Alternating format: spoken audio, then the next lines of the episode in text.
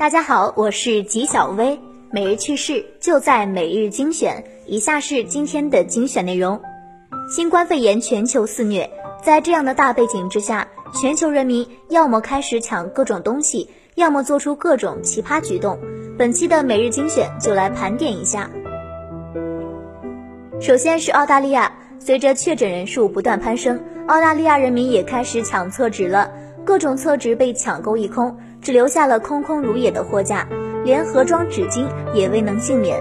虽然澳官员和专家均表示没有必要囤积厕纸，但仍未能阻止民众抢购。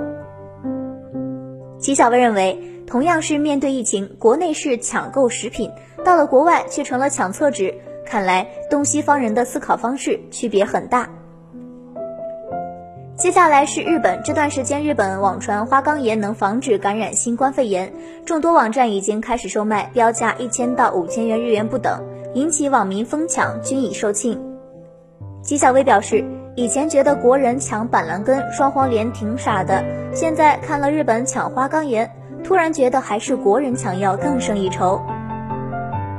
其次是欧洲，疫情在欧洲蔓延之际。戴不戴口罩的问题却在民众之间产生分歧，甚至有人认为出门戴口罩是商家赚钱的炒作手段。纪小薇觉得，只有看到血的教训，那些为是否戴口罩而争论的欧洲人才会知道应该怎么办。最后是美国，许多人竟然认为墨西哥啤酒科罗娜与新冠病毒有关，在最新的研究调查中。百分之三十八的美国人称，任何情况下绝对不会购买科罗娜啤酒。百分之十四表示，虽然他们爱喝科罗娜，但现在不会在公共场所点它了。百分之十六仍对两者是否存在确定关系感到困惑。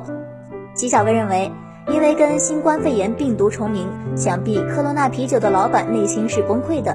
不出意料的话，这品牌的啤酒妥妥的会改名。当然，在我国也有奇葩行为。家住无锡江阴市的李阿姨，因怀疑三千多元人民币现金上可能沾染新型冠状病毒，把钱放到微波炉里消毒，结果还不到一分钟，微波炉就飘出了焦糊味儿。李阿姨慌忙取出现金，但为时已晚，纸币大部分碳化至黑色，再想花出去是不太可能了。齐小薇表示，阿姨没有怀疑家人有新冠病毒，不然那就出大事儿了。以上就是今天的全部内容了。也欢迎各位听众的投稿，我们下期再见。